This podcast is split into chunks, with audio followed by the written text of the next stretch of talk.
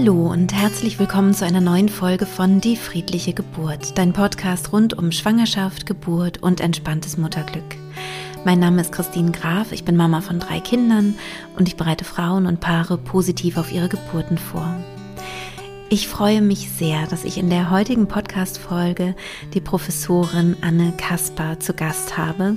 Und mit Anne spreche ich über das Thema Oxytocingabe nach der Geburt zur Plazenta-Lösung und zur Vermeidung von, nach, von verstärkten Nachblutungen.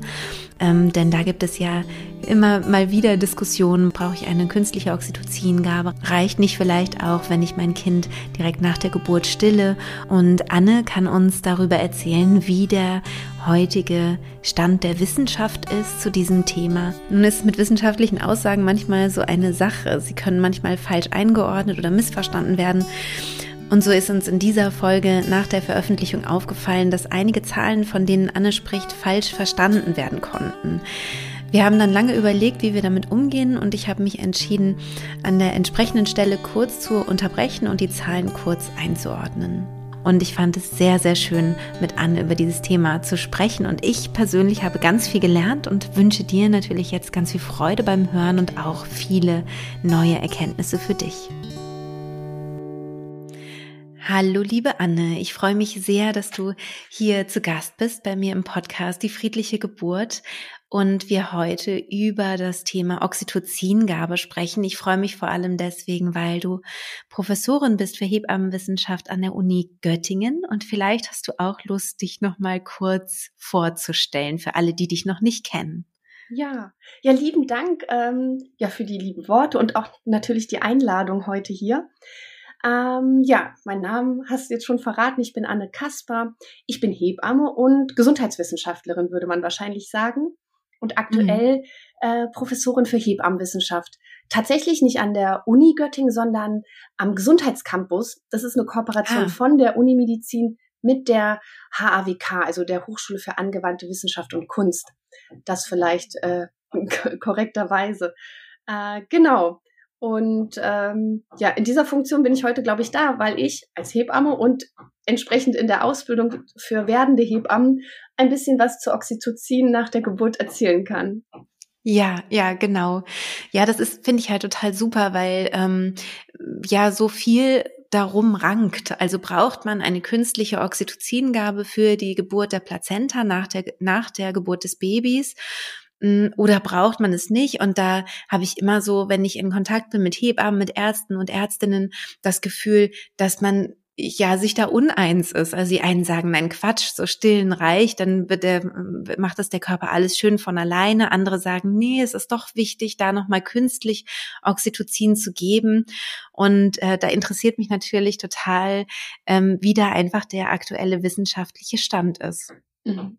Ja, also tatsächlich ist es so, dass es sowohl, ähm, also es gibt so Leitlinien in der ja, medizinischen Versorgung und es gibt eine Leitlinie äh, von der Deutschen Gesellschaft für Gynäkologie und Geburtshilfe zur peripartalen Blutung. Und es mhm. gibt die, die ist wahrscheinlich äh, ein bisschen bekannter unter auch den äh, Frauen, diese neue, nicht mehr ganz so neue S3-Leitlinie zur vaginalen ja. Geburt am Termin. Und ja. beide Leitlinien äh, greifen auch die Oxytocingabe nach der Geburt auf. Ähm, mhm. Und die Idee dahinter ist es, wenn wir Oxytocin geben, dass wir verstärkte Nachblutungen präventiv begegnen können. Also dass wir es gar nicht erst zu so einer starken Nachblutung kommen lassen. Und da mhm. zeigen eben ähm, die aktuelle Evidenz, also ähm, wissenschaftliche Studien, dass wir mit der prophylaktischen Gabe, dieser aktiven Gabe von Oxytocin, äh, verstärkte Blutungen vermeiden können. Mhm. Und deswegen sagen die Leitlinien, ja, dieses sogenannte aktive Management, so wird es dann genannt, wenn wir Oxytocin nach der Geburt geben, ohne dass es tatsächlich schon zu Blutungen gekommen ist, ähm, das wird empfohlen. Und zwar an alle Gebärenden, unabhängig davon, mhm. ob Risikofaktoren vorliegen für eine verstärkte Nachblutung. Mhm, mhm, das ist ja total interessant. Wie ist es denn dann bei außerklinischen Geburten? Da wird es ja eigentlich nicht gemacht. Das stimmt. Äh, gleichzeitig sollten Hebammen, die in der Außerklinik tätig sind, ähm, Oxytocin dabei haben, ähm, mhm. um dann im Fall einer Nachblutung reagieren zu können. Ähm, mhm. Und ja, es ist in der Außerklinik weniger, was heißt weniger? Da gibt es dieses sogenannte abwartende Management. Also das ist mhm. der Gegenpart zu diesem aktiven. Wir geben Oxytocin mhm. ähm, nach der Geburt des Kindes, aber vor dem Abnabeln. Das ist so mhm. das Zeitfenster, in dem das Oxytocin gegeben werden sollte nach Leitlinie. Und mhm. dem gegenüber steht das abwartende oder auch passive Management. Und da mhm. ähm, geben wir nichts, dann machen wir nichts, dann lassen wir alles seinen natürlichen Lauf, wie es so heißt.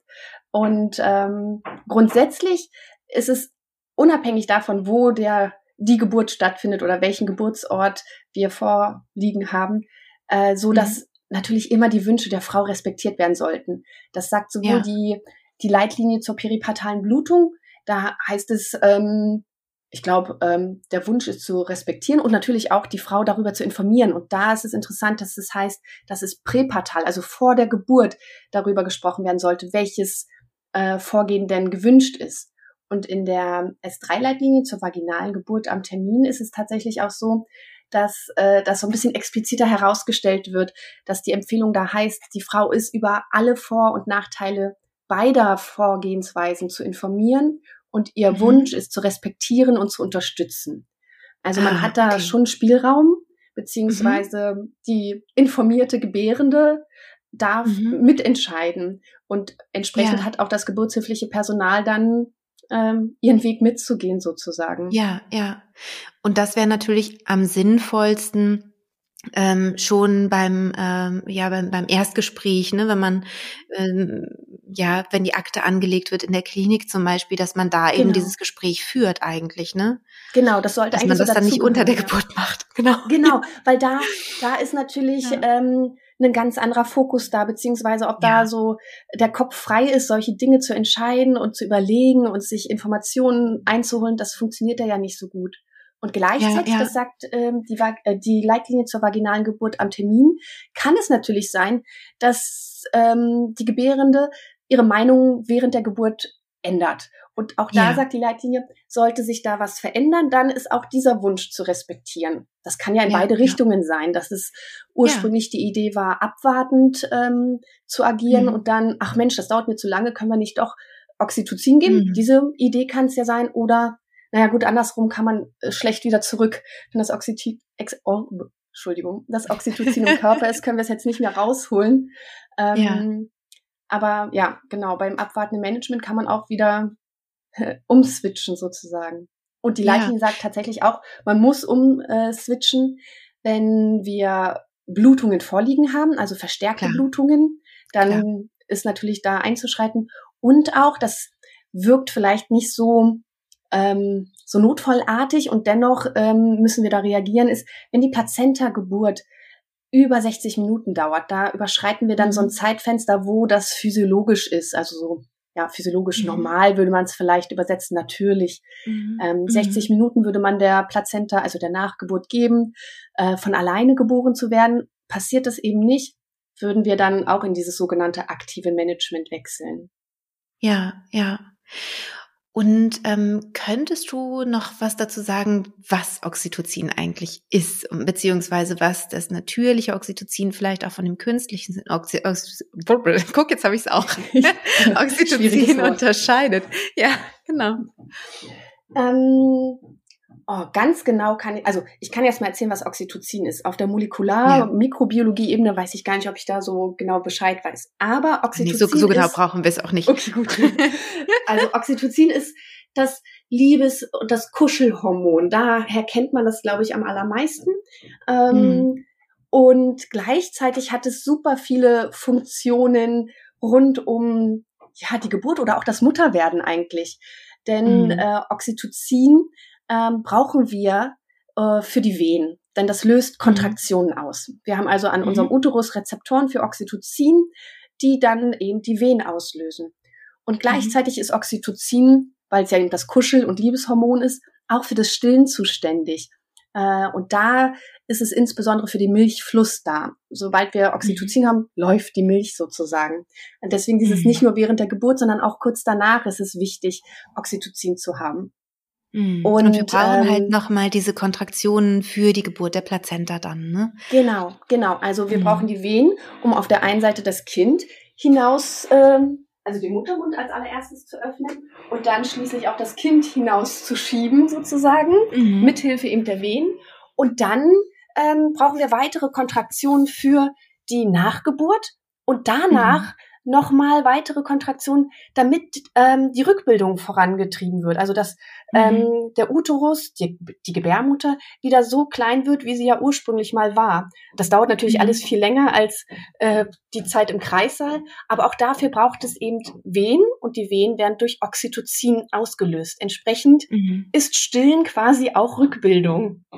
Ja. Weil ja, wenn wir stillen, wird Oxytocin ja. ausgeschüttet für die Milch mhm. und für das Zusammenziehen des Uterus der Gebärmutter.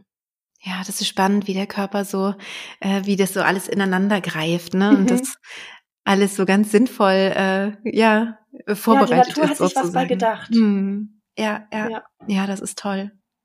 Genau. Und was ist mit dem künstlichen Oxytocin? Also äh, ist es einfach, ist es denn wirklich nur Oxytocin? Ich kenne mich gar nicht aus mit solchen Stoffen oder ist es irgendwie ein Gemisch oder wie kann man sich das vorstellen? Hat das die gleiche Wirkung wie das natürliche Oxytocin? Fühlen wir uns dann umarmt und bekuschelt, wenn wir das kriegen? Lauter Fragen zu diesem künstlichen Oxytocin. Ähm, tatsächlich gute Frage. Ich glaube nicht, dass wir uns bekuschelt fühlen. Und gleichzeitig habe ich, äh, weiß ich das auch nicht so ganz genau. Ähm, wir wissen aber, es macht auf jeden Fall Kontraktion. Das funktioniert schon mhm. mal gut. Ähm, mhm. Und ähm, es hat je nachdem, also es gibt ähm, das Standard-Oxytocin, das ist das, was wir auch im Kreissaal oder in den deutschen Kreissälen geben für die Nachgeburt, beziehungsweise die Prävention der ähm, ja, postpartalen Blutung. Und es gibt aber auch noch so andere Oxytocin-Derivate, heißt es dann immer so schön, also diese synthetisch hergestellten. Die haben häufig mhm. eine längere Halbwertszeit, heißt das. Also die wirken länger, die sind länger aktiv im Körper und setzen sich natürlich an die gleichen, ja, ähm, Rezeptoren, Docking Stations, keine Ahnung, wie man das vielleicht übersetzt, wo sich das natürliche Oxytocin setzen würde. Mhm. Und ähm, von daher, ich glaube, das ist auch so eine äh, Sache, die so im Raum rumschwirrt. Was macht das denn, wenn mein natürliches Oxytocin nicht drankommt? Und wir wissen tatsächlich, dass wir, ähm, wenn wir das synthetische Oxytocin haben, das auch teilweise länger im Körper bleibt, ähm, dass äh, zum Beispiel ähm, das Risiko für postpartale Depressionen steigen kann oder eben auch oh. die mhm. ähm, die Stillbeziehung oder der Stillstart erschwert ist, weil mhm. das synthetische Oxytocin da ist und mein mhm. natürliches gar nicht ähm, ja in, in Produktion kommt mhm. sozusagen, weil der Körper ja gesagt bekommt, ach ich habe ja schon, muss ich nicht selber produzieren und dann irgendwann ja. geht das synthetische weg und dann muss er doch wieder Fahrt aufnehmen in der eigenen äh, Produktion des Oxytocins und da mhm. ja, wenn wir einmal, wie das immer so ist bei allen Interventionen eigentlich, äh, wenn wir einmal eingegriffen haben, dann ja, haben wir eingegriffen sozusagen und dann gilt es mhm. irgendwie wieder aus dieser Kaskade des Eingreifens herauszukommen. Mhm, mhm. Und es ist aber dennoch so, dass das Risiko einer, einer erhöhten Nachblutung so groß ist, dass man das trotzdem präventiv machen sollte? Also, weil ich mich dann mhm. schon frage, wenn es eben auch Nebenwirkungen gibt oder geben kann, auch so gerade so psychischer Art, was ja auch echt wichtig mhm. ist, finde ich. Ähm, ja, ob das ja. dann wirklich, äh, ob man dann nicht abwarten kann und gucken kann, ja. gibt es denn eine erhöhte Nachblutung und dann eben das Oxytocin geben kann. Mhm. Warum ist das in der Leitlinie trotzdem anders besprochen? Weil es tatsächlich ähm, der Vorteil tatsächlich überwiegt. Wenn wir uns dann nämlich die Zahlen anschauen, ähm, mhm. also erstmal vielleicht auch noch vorweg, das hochdosierte Oxytocin, also je höher das dosiert ist, desto wahrscheinlicher ist es auch, dass wir diese Nebenwirkungen beobachten. Mhm. mhm. Ähm, bei der Geburt geben wir drei Einheiten Oxytocin in diesem aktiven mhm. Management. Das ist quasi, sage ich jetzt mal unter uns, so niedrig dosiertes Oxytocin und nicht mhm. das hochdosierte. Wenn wir jetzt nämlich tatsächlich eine postpartale Blutung, eine verstärkte Nachblutung haben, dann würden wir mit zehn Einheiten Oxytocin reingehen. Das ist dann quasi mhm. schon mehr als das Dreifache. Ähm, mhm. Und dadurch, dass wir ähm, aktives Management betreiben, können wir sehr, sehr viele dieser hochdosierten Oxytocingaben vermeiden, weil wir ja präventiv vorgehen und gar nicht erst in die Situation kommen, Frauen, Gebärenden, äh, das hochdosierte Oxytocin geben zu müssen, weil sie gar nicht erst verstärkt nachbluten, weil wir da präventiv vorher das niedriger dosierte Oxytocin gegeben haben. Ja. Und das zeigen Studien, da haben wir einen großen ja, Nutzen von dieser aktiven Leitung der Nachgeburtsphase. Mhm. Und äh, wie hoch ist das Risiko, ähm, wenn man jetzt keinen Oxytocin geben würde, äh, präventiv eine Nachblutung zu haben? Also bei einer gesunden. Schwangeren mit einem gesunden Baby? So, ich hatte es ja bereits angekündigt. An dieser Stelle unterbreche ich kurz, um vorab zu erklären, wie die Zahlen, von denen Anne spricht, zustande kommen und wie sie zu verstehen sind. Zunächst einmal die Häufigkeit einer Uterusatonie, also einer gefährlichen Blutung nach der Geburt, liegt auf alle Geburten bezogen im einstelligen Bereich. Das klingt vielleicht erstmal nach nicht so viel, es ist aber natürlich trotzdem ein Risiko und wir sind froh, wenn wir das senken können. Anne erklärt jetzt gleich, dass sich mittels der Oxytocingabe dieses Risiko nochmal um 50 bis 70 Prozent senken lassen kann. Die 50 bis 70 Prozent beziehen sich also auf die weitere Reduktion eines Risikos, das sich im einstelligen einstelligen Prozentbereich aller Geburten befindet. Denkt daran, wenn Anne gleich die Zahlen nennt. Und jetzt weiter in unserem Gespräch. Da ähm, schwanken die Zahlen so ein bisschen zwischen 50 und 70 Prozent. Deswegen auch die ja. Empfehlungen eben sind, okay, wir möchten, dass alle Frauen das, wenn wir es jetzt so nennen, angeboten bekommen. Also die Empfehlung ist, Mhm. aktives Management. Und gleichzeitig haben wir ja auch die Möglichkeit, äh, gerade die eine Leitlinie ist da sehr, sehr deutlich, der Wunsch der Frau ist zu respektieren und zu unterstützen. Gleichzeitig mhm. ist die Empfehlung, die wir als geburtshilfliches Personal aussprechen, in dieses aktive Management zu gehen. Mhm. mhm. Ja, spannend.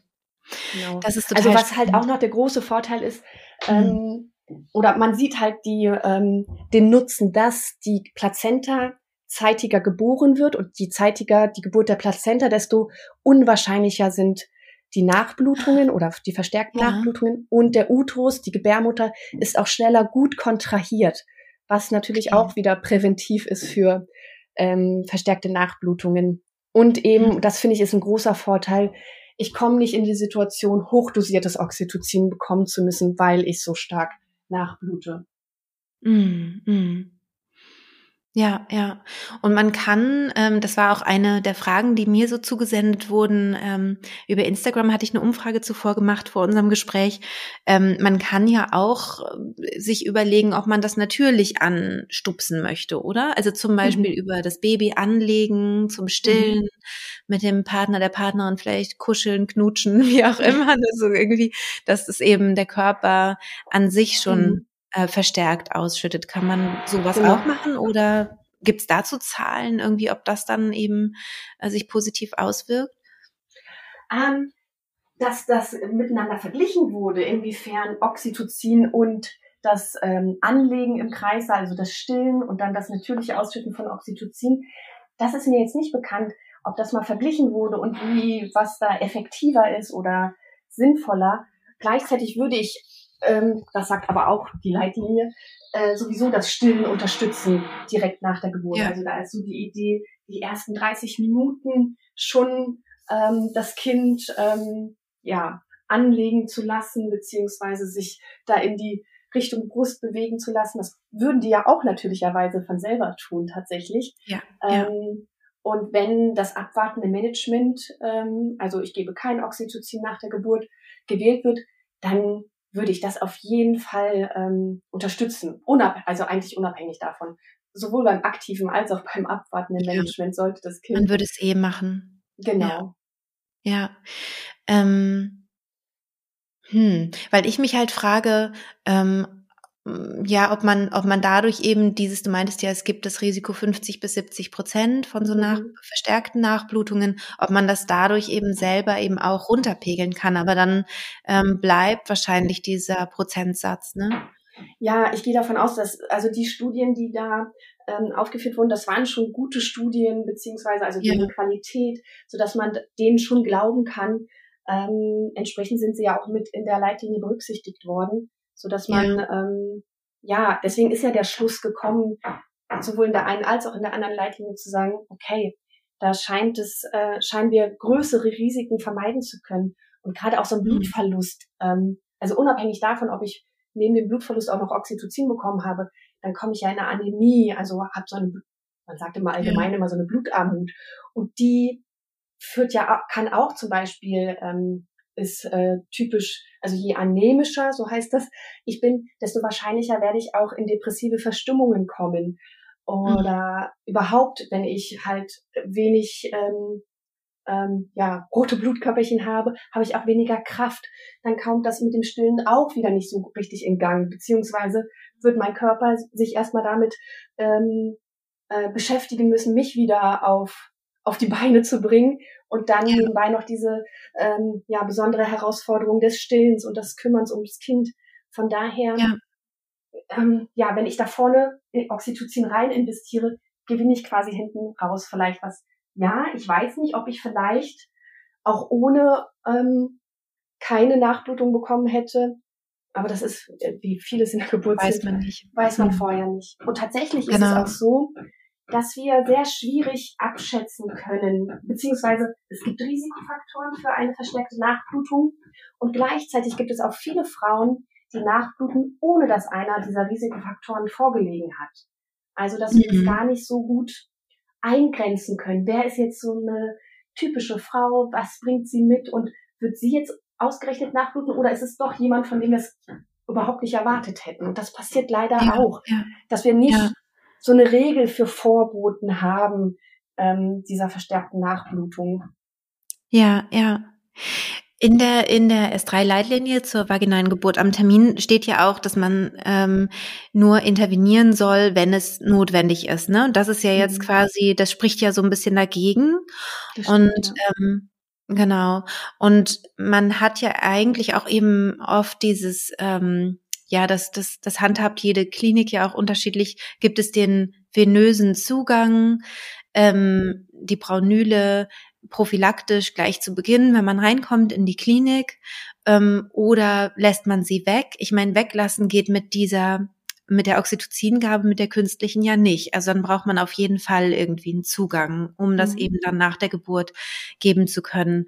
Ähm, Gleichzeitig, wenn ich kurz reingrätschen kann, ja? Man könnte das, also die Empfehlung ähm, sagt, dass man das IV als Kurzinfusion geben sollte, also quasi gemischt mit einer anderen Flüssigkeit, damit man nicht so nur das mhm. Medikament kriegt, sondern das ein bisschen gemischt ist. Und gleichzeitig kann man es auch IM spritzen, also intramuskulär.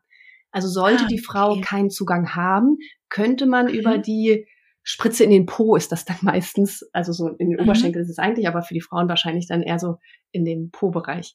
Ähm, also mhm. das wäre eine Alternative.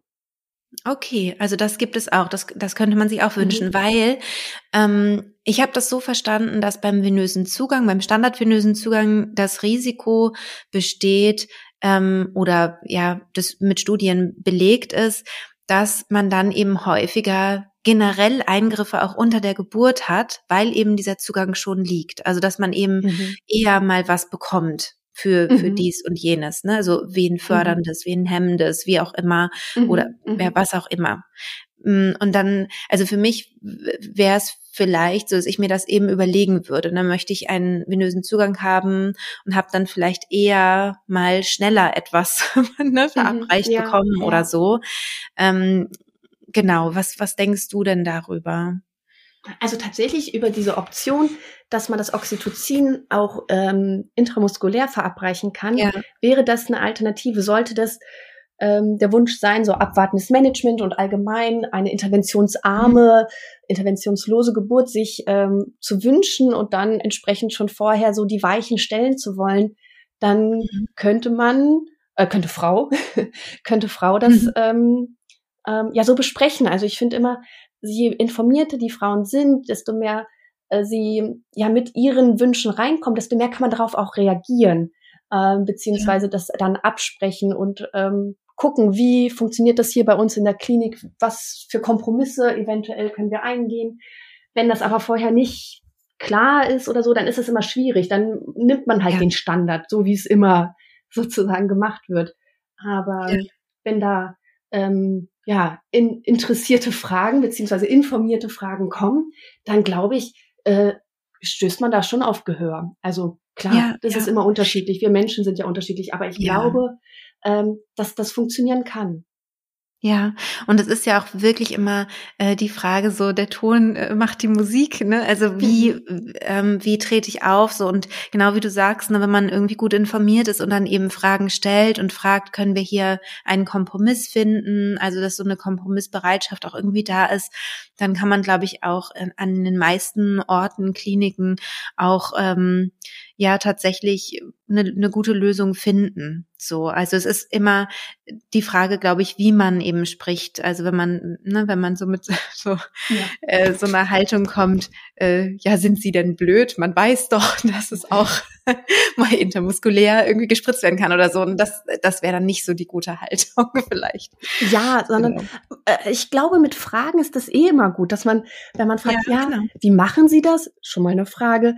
Äh, warum? Mhm. Äh, ich habe gelesen, das äh, wäre das mhm. hier auch eine Option. Dann hat man einfach nur Fragen gestellt und genau. ähm, hoffentlich dann die passenden Antworten beziehungsweise den Gegenüber auch ans angeregt, darüber nachzudenken. Ja, hm, warum eigentlich? Stimmt Lassen uns das doch ausprobieren. Also würde ich mal hoffen, wenn das ja. eine offene Person ist, dass das funktionieren kann. Ja, ja, ja, total gut. Und den Leitlinien entsprechend äh, wäre das ja auch. Also ja, genau. würde wahrscheinlich eine Aufklärung erfolgen. Mensch, aktiv zeigt aber, dass die allermeisten Frauen davon profitieren, dass wir nicht das hochdosierte mhm. Oxytocin geben müssten, sollten sie doch nachbluten. Mhm. Und wenn das aber alles ähm, ja erzählt wurde, aufgeklärt wurde, dann ist am Ende, und das finde ich immer wichtig, die Frau ja ihre eigene Expertin über ihren eigenen Körper. Und wir sind ja selbstbestimmte Menschen. Und dann ja. habe ich auch als geburtshilfliches Personal meine Pflicht getan, die da mir auferlegt wurde sozusagen, äh, zu mhm. informieren über alle Vor- und Nachteile, Risiken. Und am Ende bin ich nicht die Entscheidende. Ich kann unterstützen bei der Entscheidungsfindung.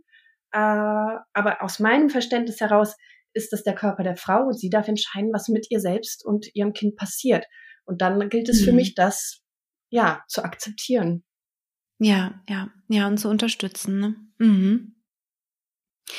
Ähm, ich würde jetzt gerne mal äh, so ein paar Fragen noch aufgreifen, ähm, die mir gestellt wurden, als ich die, mhm. als ich eben angekündigt habe, dass wir heute miteinander sprechen.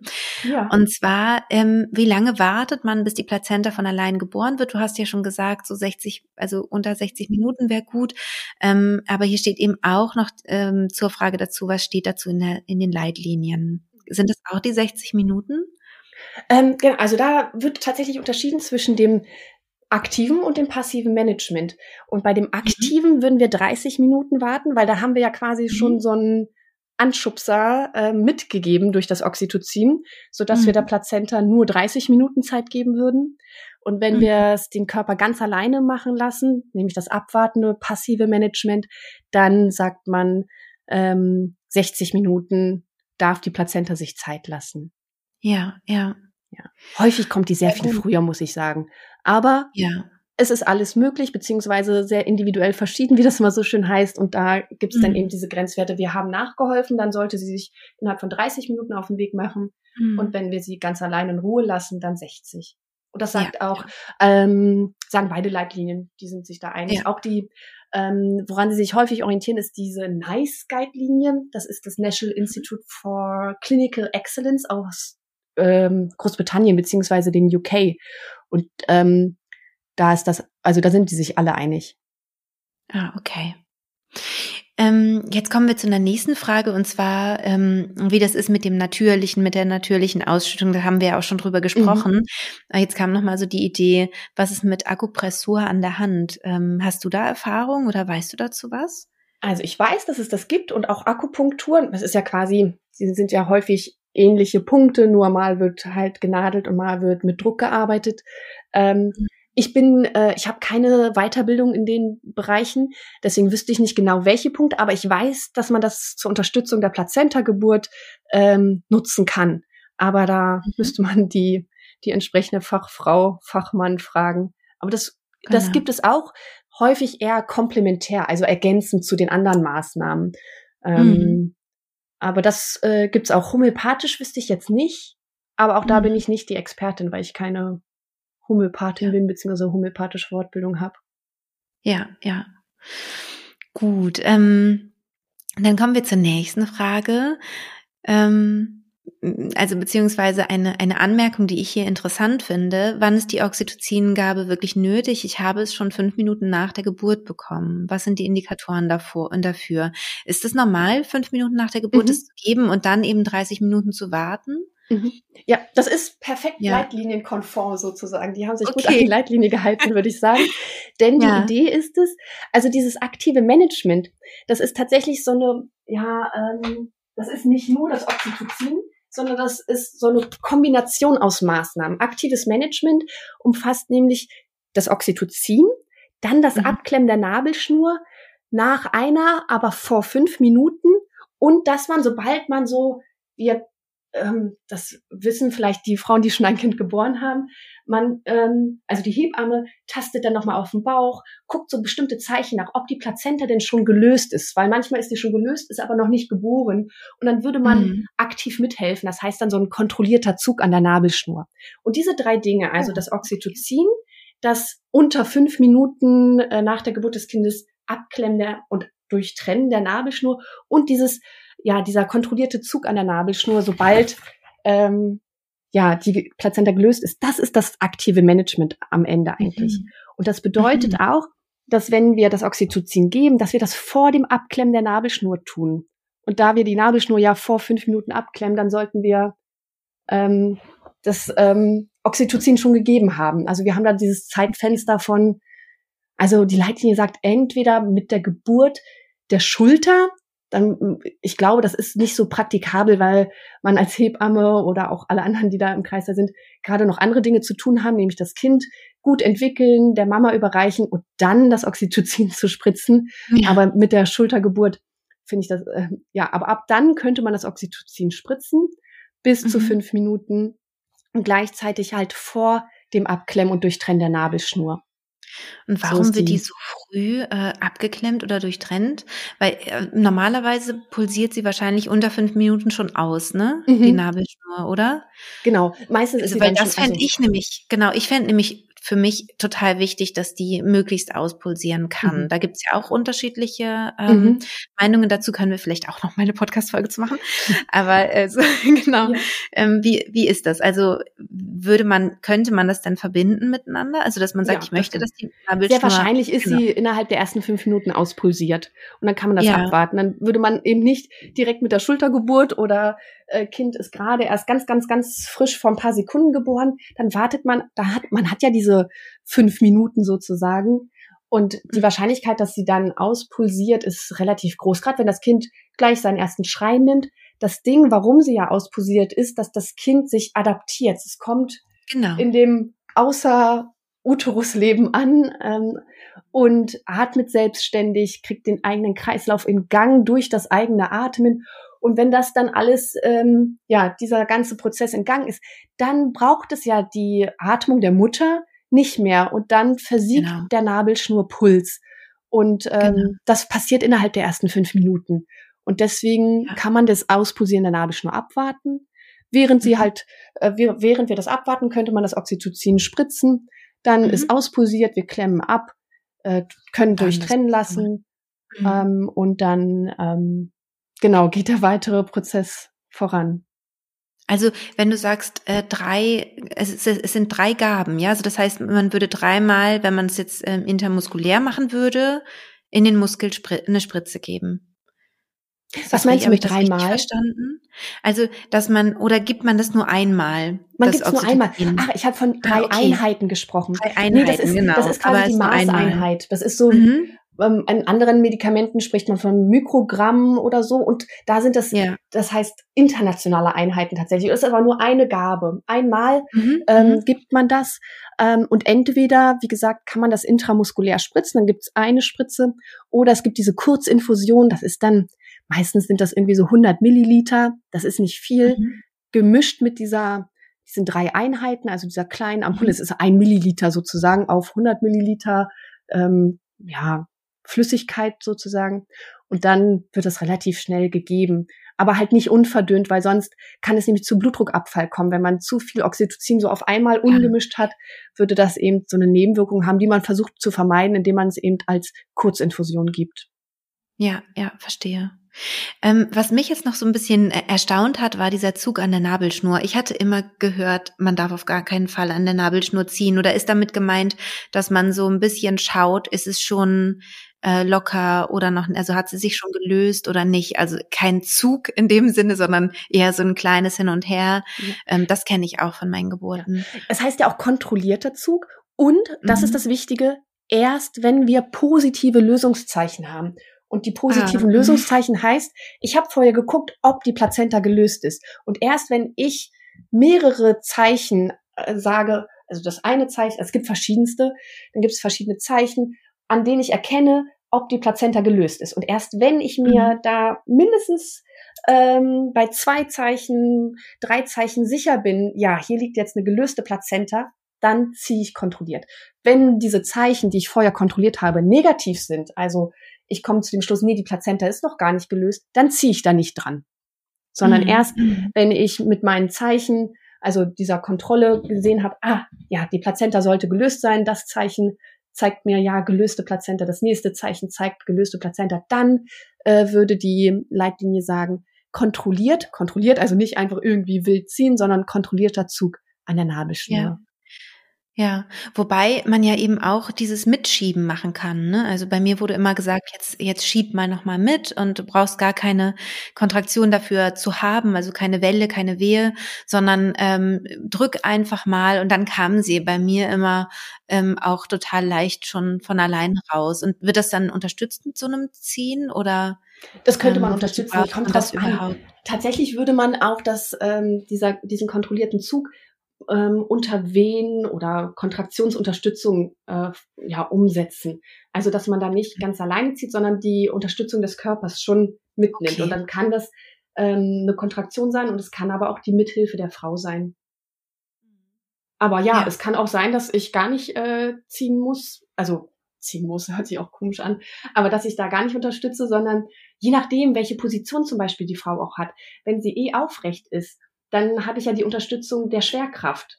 Ähm, also das ähm, hat auch Vorteile, dass ich dann vielleicht einfach die Schwerkraft habe als ähm, Unterstützung, dann äh, kommt zufällig eine Wehe und die Frau gibt auch noch einen Schubs, dann habe ich ja schon drei Kräfte, die da wirken. Ähm, ja. Dann passt das vielleicht auch so ganz alleine sozusagen. Super. Ich frage nur so genau nach, weil, weil äh, mir das so ähm, ja immer gesagt wurde, so nein, nicht an der Nabelschnur ziehen, das wäre kein gutes Zeichen. Aber ich glaube, äh, damit ist auch was anderes gemeint. Ja, genau. Also, vorher würde ich auch äh, ja. dringend davon abraten, beziehungsweise genau. dieses kontrolliert ist, glaube ich, auch nochmal wichtig, beziehungsweise ja. zu unterstreichen, weil man kann mhm. tatsächlich eine Nabelschnur auch abreißen. Also wenn man da oh ähm, dran zieht ja, das und wollen wir da ist noch nichts gelöst ist oder so. Mhm. Ja, ja. Ähm, jetzt kommen wir schon zur letzten Frage tatsächlich, ähm, mhm. denn die anderen, habe ich gerade gesehen, haben wir alle schon vorher beantwortet. Ähm, und zwar, ähm, wie ist das, wenn es Probleme bei der eigenen Mutter gab, also mhm. ähm, was Nachblutungen angeht oder Plazenta-Ablösung oder so?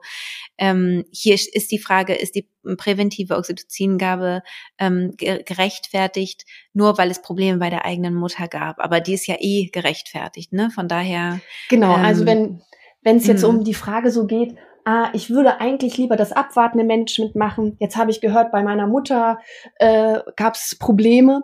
Da würde ich tatsächlich mhm. ähm, individuell schauen, warum gab es bei der Mutter Probleme? Lagen da Gerinnungsstörungen vor, die erblich bedingt sein könnten? Dann würde mhm. ich sagen, ja, dann ist das vielleicht auch in in dem Fall äh, gerechtfertigt. Lagen da andere Gründe vor? Dann kann man wieder neu überlegen. Ähm, mhm waren es, äh, keine Ahnung. Also was zum Beispiel ein Risikofaktor ist, verstärkt nachzubluten, ist ganz grob gesprochen, da fallen viele Dinge drunter, ein quasi erschöpfter, überdehnter äh, Uterus, also eine ähm, mhm. ja, erschöpfte Gebärmutter. Und die kann quasi sein, wenn ich Zwillinge hatte, weil die besonders groß werden musste, weil ich eine sehr lange Geburt hatte, weil ich ein sehr großes Kind hatte, weil dann musste sie besonders erstmal ganz viel Platz machen und groß werden. Und dann schafft sie es natürlich auch nicht so schnell wieder so klein zu werden, beziehungsweise wenn sie lange viele äh, Kontraktionen aushalten musste sozusagen oder beziehungsweise mit den Arbeiten, dann schafft sie es nachher nicht mehr für die Nachgeburt ausreichend Kraft aufzubringen, um ausreichend klein und ähm, kontrahiert zu werden. Und wenn mhm. solche ähm, Gründe vorlagen für die verstärkte Nachblutung, äh, dann müsste ich mich fragen, kann das bei mir auch vorliegen? Habe ich jetzt auch gerade Zwillinge, ja. die meinen Uterus besonders strapazieren? Habe ich ein besonders großes Kind? Äh, manche Sachen kann man vorher schon quasi überlegen bei Zwillingen. Wie lange die Geburt dauert und wie lange meine Gebärmutter hat arbeiten müssen, das weiß ich vorher natürlich nicht so genau. Aber da kann man ja dann, ja. dann wäre das wieder die Idee, ähm, ich wollte abwartend ähm, ja. Aber jetzt habe ich entschieden, Mensch, jetzt war das so eine lange Geburt, jetzt will ich nicht ja. noch ein weiteres Risiko eingehen, jetzt wechseln wir doch in das aktive Management. Ja, ja. ja also von da würde ich mich sowas einfach, fragen. Ja, ja, und das ist so Gold wert, jetzt heute hier mit dir sprechen zu können, weil sowas wüsste man ja gar nicht, ne? Und so könnte man eben wirklich dann so eine selbstbestimmte Entscheidung treffen, ne? Dass man merkt, ich hatte jetzt wirklich eine lange Geburt, ich merke, ich bin wirklich äh, gut erschöpft und wahrscheinlich meine Gebärmutter dementsprechend auch. Jetzt mhm. möchte ich dann switchen zum Beispiel, ne? Mhm, jetzt möchte ich genau. dann doch lieber, ähm, ja, lieber meine, meine Gebärmutter nochmal anders unterstützen. Mhm. Ja, toll. Genau. Ja, ich hoffe, dass das verständlich war, beziehungsweise ja. Ähm, ja, ein paar Fragezeichen hat auflösen können. Ja, ja, also auf jeden Fall bei mir auf jeden Fall ganz viele und ich bin davon überzeugt, dass es ähm, vielen Frauen, die jetzt oder Paaren, die jetzt gerade vielleicht äh, sich das auch angehört haben, äh, ganz viele Fragezeichen genommen haben, ähm, was ich total äh, super finde. Eben auch nicht pauschal zu sagen, äh, das Natürliche ist immer das Bessere oder so, ne, das, sondern zu sagen, wir gucken uns wirklich die einzelnen Punkte an und ich würde dich ja auch wahnsinnig gerne noch zu anderen Themen einladen, wie du weißt. Also mhm. von daher ähm, hoffe ich, dass wir ganz bald ähm, über ein anderes spannendes Thema zusammen sprechen können. Ja, sprich mich an und dann gucken wir, ob ich dazu auch was sagen kann, beziehungsweise da finden wir bestimmt zusammen. Das denke ich auch. Ich danke dir sehr, Anne. Ja, vielen lieben Dank auch an dich. Ja, das war's mit dem Interview mit Anne Kasper. Ich hoffe, es hat dir gefallen. Schreib uns doch sehr, sehr gerne auf Instagram. Da findest du unter die.friedliche.geburt wieder einen Post zur aktuellen Podcast-Folge und kannst uns da gerne schreiben, deine Fragen, ähm, vielleicht auch dein Feedback geben. Und äh, darüber würden wir uns auf jeden Fall sehr freuen, denn ich möchte Anne ja sehr gerne auch einladen zu anderen äh, Themen und schreib uns auch gerne, welche Themen dich vielleicht interessieren, wo du vielleicht gerne den aktuellen Stand der Wissenschaft nochmal abklopfen wollen würdest, um dich selbst kompetent zu machen für deine Geburt, deine selbstbestimmte Geburt, die du dann so gestalten kannst, wie es zu dir, zu deinem Baby, zu deiner Familie passt. Ja, und wenn dich meine Arbeit interessiert, wenn du neugierig geworden bist, dann kannst du sehr gerne erstmal die allerersten Folgen dieses Podcasts hören. Da äh, spreche ich über das, was ich so unterrichte und vielleicht hast du auch Lust, einmal in meinen Kurs hineinzuschnuppern, in meinem Online-Kurs. Da gibt es einen kostenlosen Schnupperzugang, den ich dir hier natürlich auch verlinke. Den findest du aber auch ähm, auf meiner Website oder auch in meiner App und da kannst du einfach hineinschnuppern ohne irgendwelche Verpflichtungen. Also das heißt, du bekommst dann auch nicht irgendwie Mails von uns oder ähm, ja, hast dann irgendwie so ein Abo abgeschlossen. Also es ist alles nicht so, sondern das ist vollkommen unverbindlich und kostenlos. Und du kannst einfach mal schauen, ob du mit der Art meiner Wissensvermittlung was anfangen kannst, ob dir das gut tut, ob dir das gefällt und ob ich dich vielleicht noch ein bisschen mehr an die Hand nehmen und begleiten darf als hier in dem Podcast. Ich würde mich auf jeden Fall sehr darüber freuen. Wünsche dir natürlich von Herzen alles Gute und bis bald deine Christine.